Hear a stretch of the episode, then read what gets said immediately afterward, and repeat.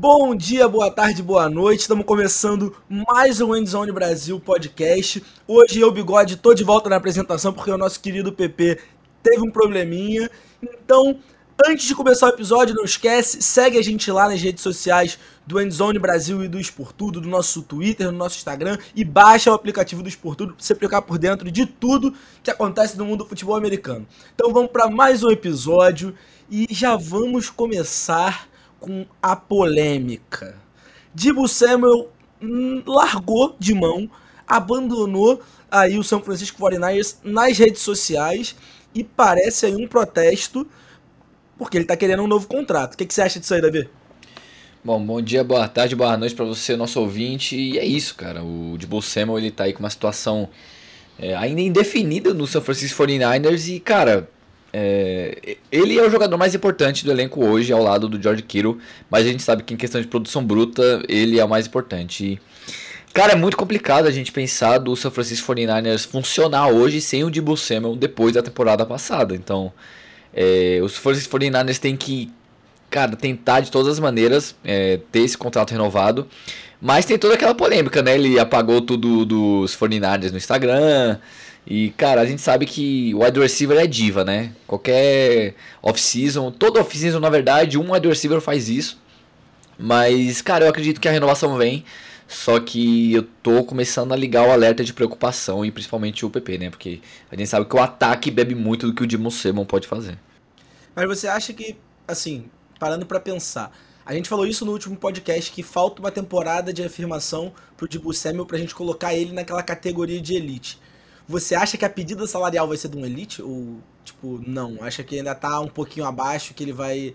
Que ele vai aceitar receber talvez um pouco menos. Ou talvez queira mais pela questão dele ser muito versátil.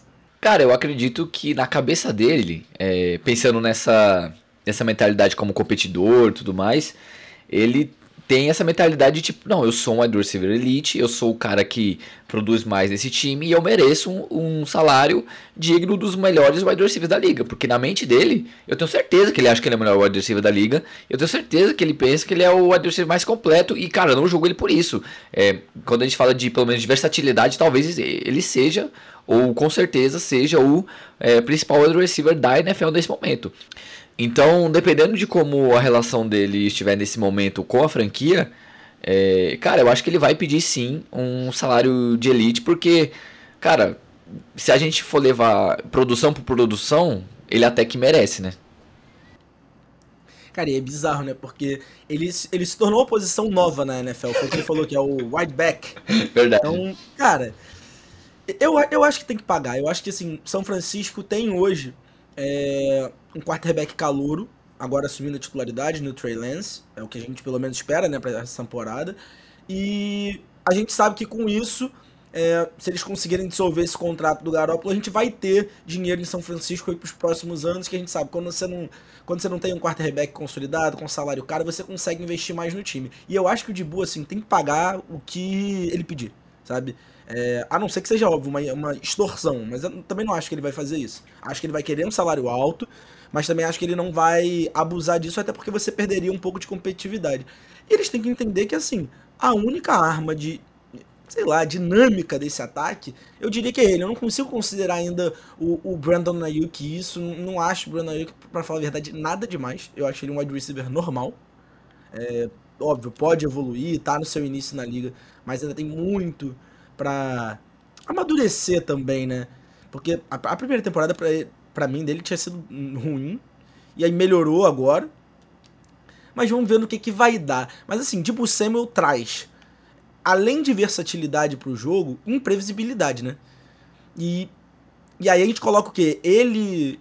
Quem mais você colocaria nessa, nessa prateleira dele de jogador imprevisível, assim, junto? Acho que eu colocaria o Tyreek Hill. Você teria mais algum?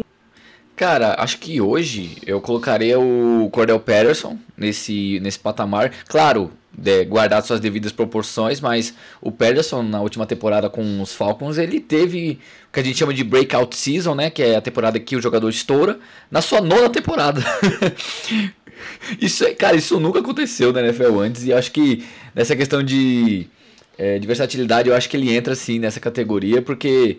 E também de. Que não você falou de imprevisível, eu colocaria saudável o Christian McCaffrey. Só que é exatamente. não fica saudável, né? É. Exatamente. A disponibilidade é uma qualidade, isso não deixa de ser verdade. Então, é, mas acho que os dois primeiros são o Tarek Hill e o Debo Samuel, com certeza, cara. O Debo Samuel, a gente falou no podcast passado, é o, o wide receiver que é melhor num contra um, é provavelmente o mais rápido. E o Debo Samuel é o mais versátil, né? Consegue produzir tanto correndo como recebendo. Jardas após recepção nesse fala. E o Cordell Pederson também mostrando que mesmo com um time limitado conseguiu produzir. Foi muito essa essa origem de todo de todo o bruto da produção do, dos Falcons na última temporada. Eu acho que assim, é, é legal pra gente ver esse tipo de jogador, porque é uma nova cara aparecendo na NFL. Porque para pra pensar, no próprio exemplo do Cordell Patterson, era um jogador que ele era retornador. Sim. Aí depois de ser retornador, ele, ele era até um retornador de sucesso. Era um, era um jogador que todo mundo gostava muito como retornador, mas ele era só isso, ele nunca conseguia produzir como um wide receiver. E aí depois você tem ele tentando jogar como wide receiver em bolas mais curtas, mas também não conseguiu trabalhar tão bem. E aí no momento em que você coloca ele para fazer de tudo um pouco, inclusive no backfield correndo, ele consegue se destacar. E aí surge também ao mesmo tempo um de Bull Samuel. Então assim, eu acho que essa posição ela vai ganhar muita é, como é que eu vou dizer? Nossa, perdi a palavra. é, o Cordell Patterson ele foi sete vezes ao Pro, mano. Eu não sabia disso não, velho. É porque ele, ele era um jogador de, de extremo destaque do, do Special Teams, né? É, ele mano. sempre foi. Ele sempre foi. Ele era um cara que o, o foco do, do jogo dele era o Special Teams. Ele nunca foi. Assim, ele tinha pouquíssimos snaps quando ele era dos Vikings. Se tu parar pra pensar, ele era simplesmente um retornador. E assim, como são muitos na NFL. E, e eu acho que talvez isso seja é, a abertura para essa nova posição e para jogadores que antes só eram usados como retornadores, para começarem a trabalhar de forma diferente, de forma mais versátil, é correndo com a bola. E isso eu nunca entendi. Por que, que o wide receiver às vezes corre tão pouco com a bola? Só sai para receber. Ah, o running back ele é, ele é mais focado nisso. Mas beleza, quando você muda um pouco o panorama de jogo, você abre um leque de, de novas oportunidades. Você consegue surpreender muito mais as defesas. E, cara, vamos lá, vamos combinar. Cada time tem um jogador mais ou menos igual a esse, sabe? Tem um jogador que tem esse potencial. Que normalmente pode ser o retornador, pode ser aquele wide receiver do slot, que muitas vezes é um jogador também pronto para fazer esse papel. Então, acho que dá para os times darem uma uma alterada no plano de jogo para cada time encaixar um jogador desse. E é o que eu falei, acho que quase todas as franquias já tem esse tipo de jogador lá. É só querer explorar. Só que, cara, eu também acho assim, e aí vou colocar um parênteses, nesse estilo de jogo que colocaram o Dibu Samuel, eu queria ver ele sendo mais explorado em rotas em profundidade. E assim, a gente sabe que o Garópolo não é esse esse quarterback que lança belas bolas em profundidade. Ele, ele, ele tem realmente o talento dele nas bolas pelo meio do campo, mas agora com o Trey Lance a gente vai ter mais bombas no fundo do campo. A gente tem um baita braço no Trey Lance. E será que o Dibu Samuel vai estar tá nessas bolas? Porque na última temporada, assim, acho que eu lembro de dois lances do Dibu Samuel recebendo uma bola em profundidade. E um deles foi do próprio Trey Lance, né? É, exatamente, porque o, o, o estilo de jogo do Garoppolo é muito diferente, né? Ele é muito cara que passa mais pelo, pelo meio do campo. E também o Dibu Samuel ele tem todas essas armas, né? Pode receber dentro do campo, é no meio do campo, pode receber no fundo, enfim.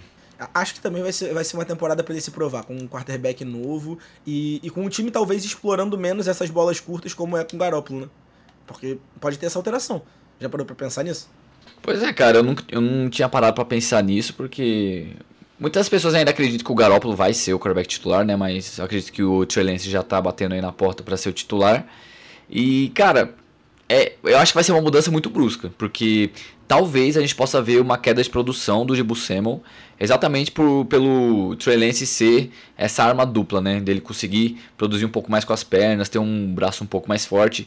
Então a gente pode aí ver não só o impacto na questão do ataque como um todo, mas individualmente falando do Samuel, né? A gente sabe que o Kyle Shanahan é um cara que é muito, muito inteligente, um dos head coaches mais inteligentes dos últimos anos. Mas eu confesso que eu fico um pouco com o pé atrás nesse sentido, porque o Dibu Samuel ele bebeu muito do, do que o Garoppolo podia é, dar para ele e ele tirou o melhor disso. E como é que ele vai ser com um novo quarterback? E aí eu já tô falando de novo aquele negócio do é, recebedor com quarterback, mas calma galera, calma, calma tá?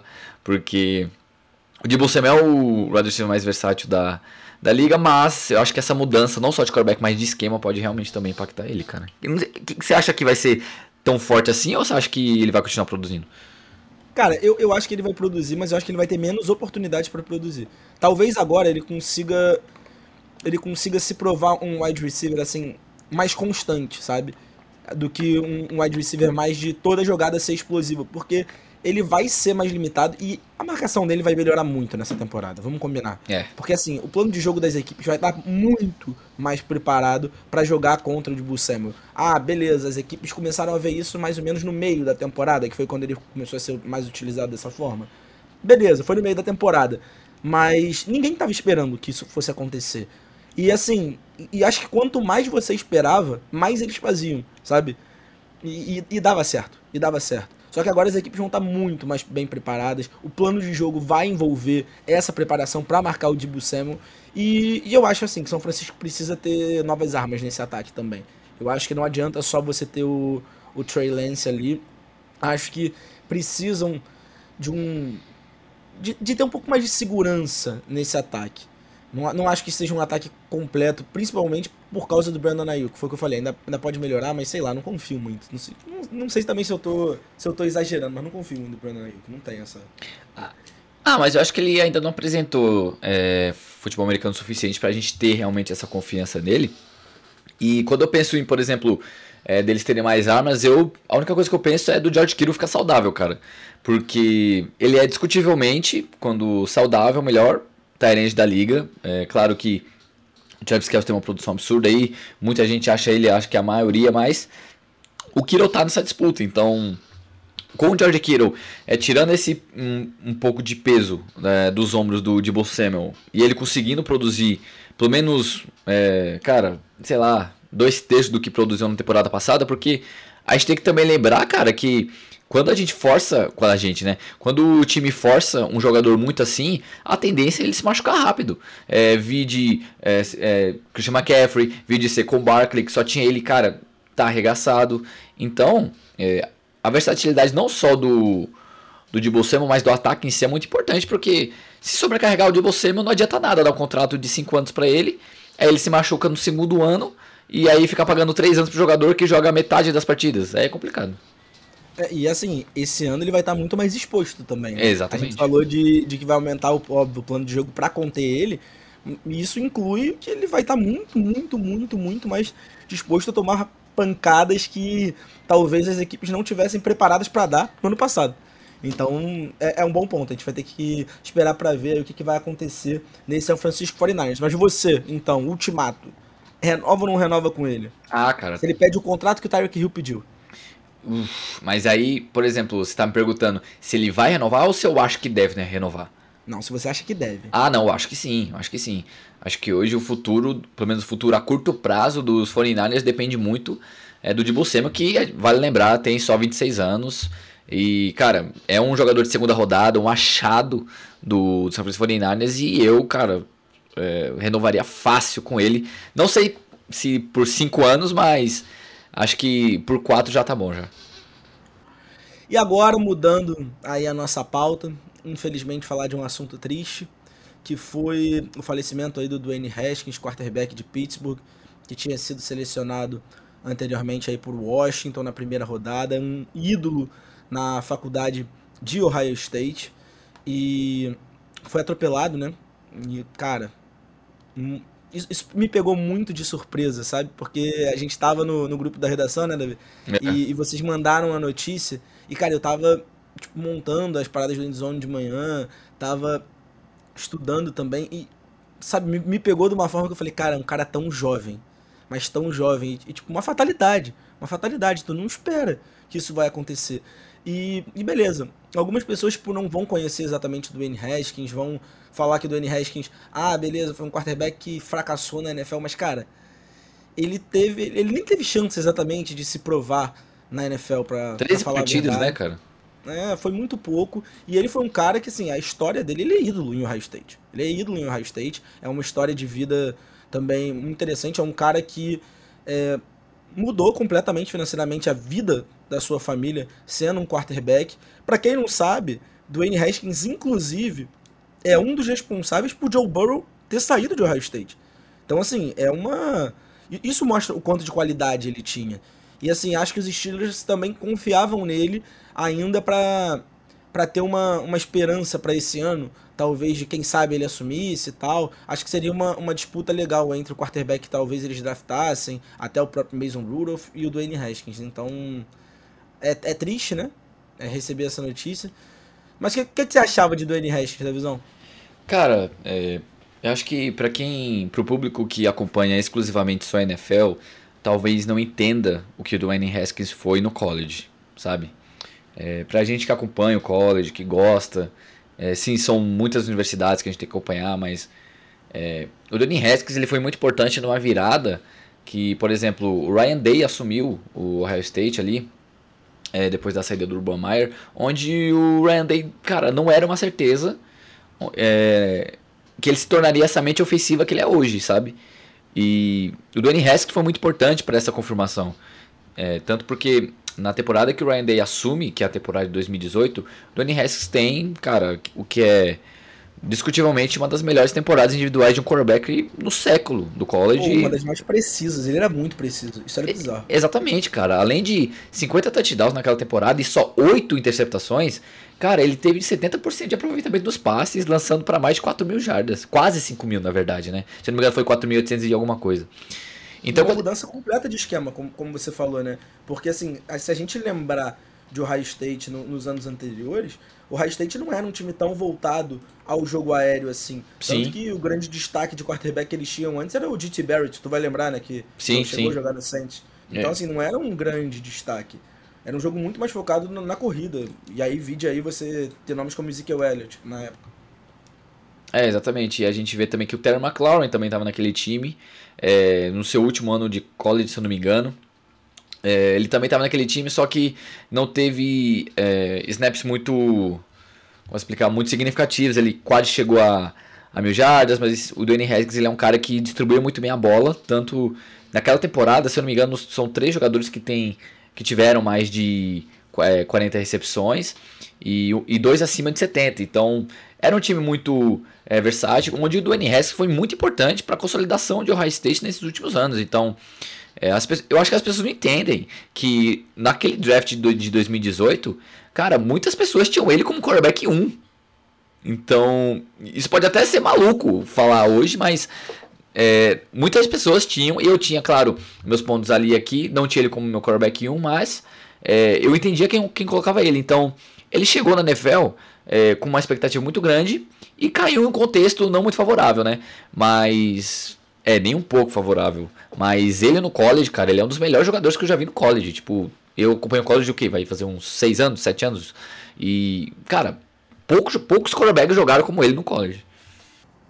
É, é, é, é muito triste você ver, tipo, o quanto às vezes alguns jogadores, e, e tão jovens, e acho, e acho que o exemplo dele, é, e algumas pessoas devem estar até tristes por causa disso, é, é marcante. De como as pessoas às vezes massacram um jogador que pode ter suas qualidades ali que simplesmente ainda não teve, como você falou, o ano de breakout. Vou dar um exemplo. A gente falou do Cordell Patterson aqui. Se você para pra imaginar que o cara só estourou na nona temporada dele, você vai dizer que ele não tinha qualidade nenhuma? A gente sabia que ele tinha. Agora, era, era a melhor forma de encaixe dele. E quarterback é muito sobre isso, sabe? É muito sobre o esquema de jogo. Tem quarterback que produz muito num sistema e tem quarterback que produz muito em todos. Mas, óbvio, esses são exceções. Talvez o Dwayne Haskins só não tivesse achado ainda um, um, esquema parecido com o que ele jogava. E vamos combinar, ele não era o cara que tinha, assim, as melhores armas físicas. Ele, ele era um quarterback que fisicamente não era Vou dar um exemplo, um Patrick Mahomes da vida, muito longe de chegar perto de um Deshaun Watson, assim, é um jogador mais limitado fisicamente, mas é um jogador que no processamento mental e na precisão, e a gente viu isso no college, se destacava. Então acho que a gente tem que começar a olhar com mais cuidado também para esses talentos é, brutos que vêm do, do college, porque enquanto algumas posições, hoje em dia a gente falou isso também na, no último podcast, algumas posições como wide receiver, os jogadores parecem vir mais prontos, sei lá, eu tô vendo quarterbacks cada vez mais cruz vindo do college, porque, primeiro, às vezes o cara tem uma temporada de destaque e já tá na NFL, pela questão de, de ir pro draft que talvez seja mais fácil para ele e tal, então a gente tá queimando muitos quarterbacks. É, acho que já era para estar tá num ponto onde quase todas as franquias estivessem estabelecidas de quarterback pelos talentos que saíram, sabe? Mas a gente queima muito dos talentos. Cara, eu acho que um exemplo muito claro disso é só a gente pensar que, por exemplo, o Joe Burrow chegou muito mais pronto para a NFL do que o Lamar Jackson, por exemplo. É, o Lamar Jackson era MVP da NFL, o Joe Burrow estava no college, mas o Lamar Jackson é mais novo do que o Joe Burrow. É, isso, claro, tem a questão também da, do estilo de jogo, que o Lamar Jackson teve que aprimorar o seu jogo de passe e tudo mais. Só que, cara, o Joe Burrow, ele não era ninguém antes de, de LSU. Ele veio transferido de Ohio State, igual você falou, um pouco mais cedo. E teve, cara, a melhor temporada de quarterback na história do college, provavelmente. E, e aí ele foi a primeira escolha geral e chegou, cara, muito, muito polido. E muitas pessoas também. Se ele tivesse sido transferido.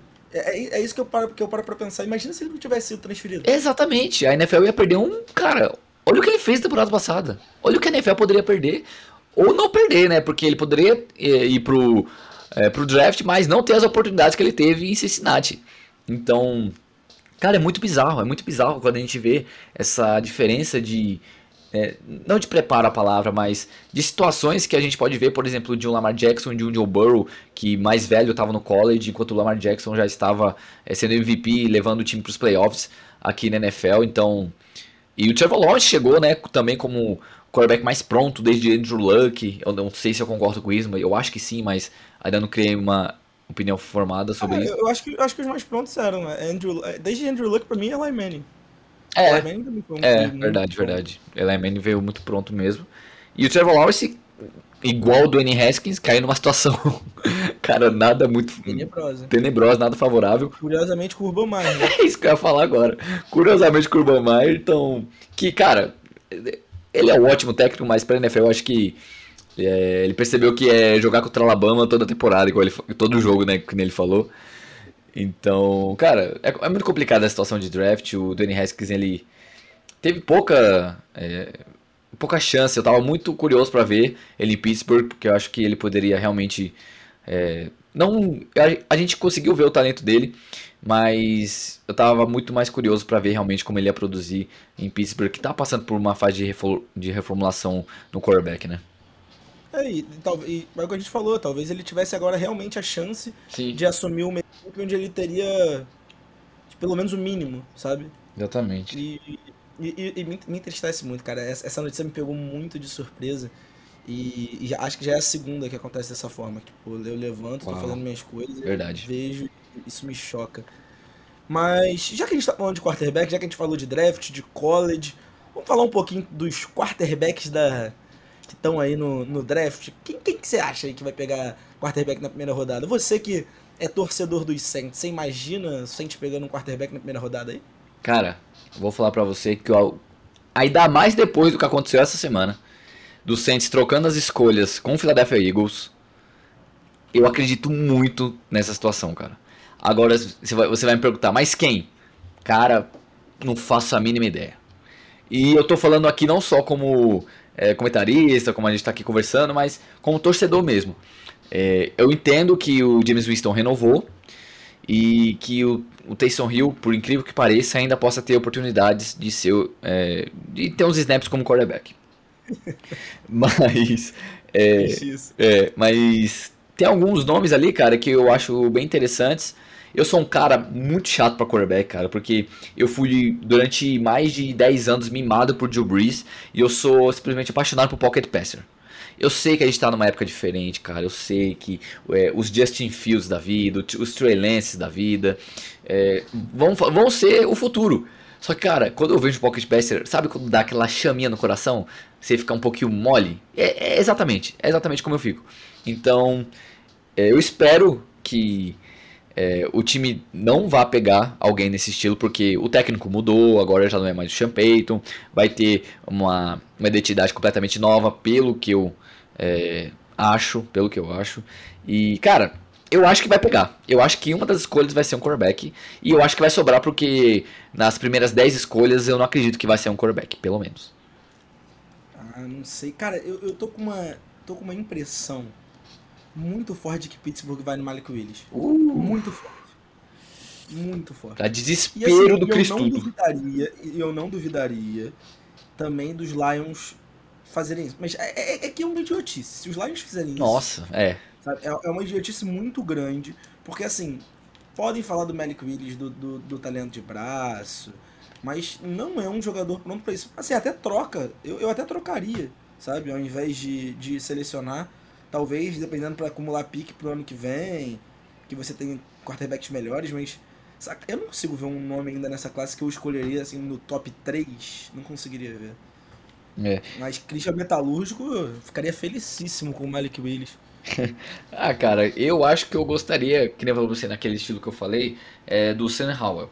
Eu acho que ele é um cara que tem ali suas dificuldades de movimentação, mas é, com uma linha ofensiva boa, ele pode ser um Mac Jones melhorado. Ó, essa foi boa, hein? Eu, é, é uma boa, um Mac Jones melhorado. Cara, eu acho que é uma definição muito boa, mas assim, eu acho, acho que o Sam Howell ele tem muito mais solidez do que o Mac Jones. O, que assim, o Mac Jones, ele, ele é um quarterback muito preciso e ele tem um bom processamento mental, mas eu acho que o Sam Howell, ele, ele é o cara que ele consegue dosar muito bem as qualidades dele, sabe? E, e assim, ele não é um cara que ele tem grandes limitações. Eu, eu acho engraçado porque as pessoas falam é, dele não tendo. Já vi muita gente falando que ele não tem um teto muito alto. E que, que na real o piso dele é alto, mas que o teto não é. E, e eu acho diferente, cara, porque eu acho que é um cara que ele sabe lidar com as, com as limitações dele muito bem. E, e ele evidencia muito os, os pontos positivos dele. Tanto que eu olho pro, pro, pros números. É o quarterback que mais tem touchdowns hoje no college. E eu acho que mesmo se for assim, cara, do jeito que você falou, que, tipo, que o piso dele é alto, mas o teto não, já tá ótimo. Já é um quarterback que consegue exercer praticamente qualquer sistema hoje na NFL, sabe? Então, não precisa ter o teto do Justin Herbert ou do Patrick Mahomes para ser um quarterback de NFL. Ele sendo, é, na média, melhor do que Baker Mayfield e talvez, tipo, é, um pouco menos melhor, um pouco pior do que o Justin Herbert, tá ótimo ali, ó. Entre Baker Mayfield e Justin Herbert ali no meio, tá ótimo. Tá muito bom, tá muito bom. Ainda mais porque, assim, isso a gente tá falando dele chegando na NFL, né? Isso. E ainda tem, tem todo um cenário de evolução. Eu, eu acho ainda que ter o Sean Payton seria uma coisa Nossa. sensacional para você ter um quarterback assim, né? Acho que dá uma tranquilidade muito maior. Mas já que não dá para ter, né? É. Quem, quem você selecionaria? Ele? Seria ele? Se você tivesse assim, que escolher alguém que provavelmente estivesse disponível. Aí vamos colocar aqui. Ali provavelmente o Malik Willis não deve estar disponível. Talvez no máximo o Kenny Pickett não esteja também. Cara, na posição de quarterback, sim. É, se, mas se eu tivesse que escolher, tipo, no geral, eu escolheria, escolheria o Tyler Linderbaum, que eu acho ele muito fora de série. É, jogador... Pra interior de linha é muito bom mesmo. Isso, é, cara, é, jogador de linha para mim, geracional. Eu não gosto de falar essa palavra porque acho que deturparam um pouco ela, é, saturaram um pouco ela, mas eu realmente gosto muito dele. Acho que ele é um cara de proteção muito, muito pura. E mas quarterback seria ele mesmo, cara. Eu vejo um talento, talento não só na questão tipo de é, não tô falando questão de talento físico, de braço, mas de entendimento do jogo. Eu já falei que eu gosto daquele cara que estuda bastante. Vejo que esse cara que ele pode ser adaptável a muitos esquemas táticos da NFL. Então, é, cara, eu iria fácil com ele. Eu gosto de North Carolina, gosto da forma que ele jogava lá. E ainda mais agora com uma nova, um novo, é, uma nova comissão técnica no Saints, eu acho que ele seria uma boa, um bom ponto de partida para a gente tentar começar ali uma reformulação. Tá. Eu eu sou fã de Carson Strong, já falei isso. já falou mesmo. O melhor quarterback da classe. É, provavelmente vai ficar na segunda rodada, porque ninguém fala dele só por causa do joelho dele. Mas é o exemplo de pocket passer que você gosta. E, cara, eu, eu ainda acho, as pessoas, teve gente colocando que nem quarterback saía na primeira rodada, mas eu acho que vai sair, e assim, acho que saem uns quatro na primeira rodada, pelo menos. Mas, cara, é, se vocês querem saber de draft, vai lá, confere na Endzone, a gente está soltando o nosso top 5 de todas as posições, com a descrição, com o que a gente acha desse jogador, e ainda vai ter muito mais análise sobre draft. Então, para você não perder nada de draft, perder nada da NFL, free agents, tudo que está acontecendo, corre lá e segue a gente nas redes sociais. Esse foi mais um episódio do Endzone Brasil Podcast, futebol americano 2 por tudo. E para você não esquecer, mais uma vez, baixa o aplicativo do Esportudo para mais uma vez ficar por dentro de tudo que acontece no mundo do futebol americano. E também não esquece de escutar o nosso podcast sempre que sair. Tá bom? Toda quarta-feira, no horário da tarde, a gente está soltando. Então, um forte abraço do bigode. E deixa o Davizão agora se despedir de vocês aí.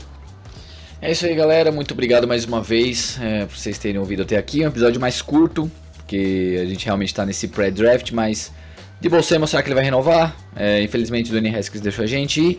É, essas situações aí do draft que, cara, é o nosso Natal e tamo junto. E claro, faz tempo que eu não digo isso. Bebam água, por favor. É nóis. Sempre hidratados. Valeu, galera.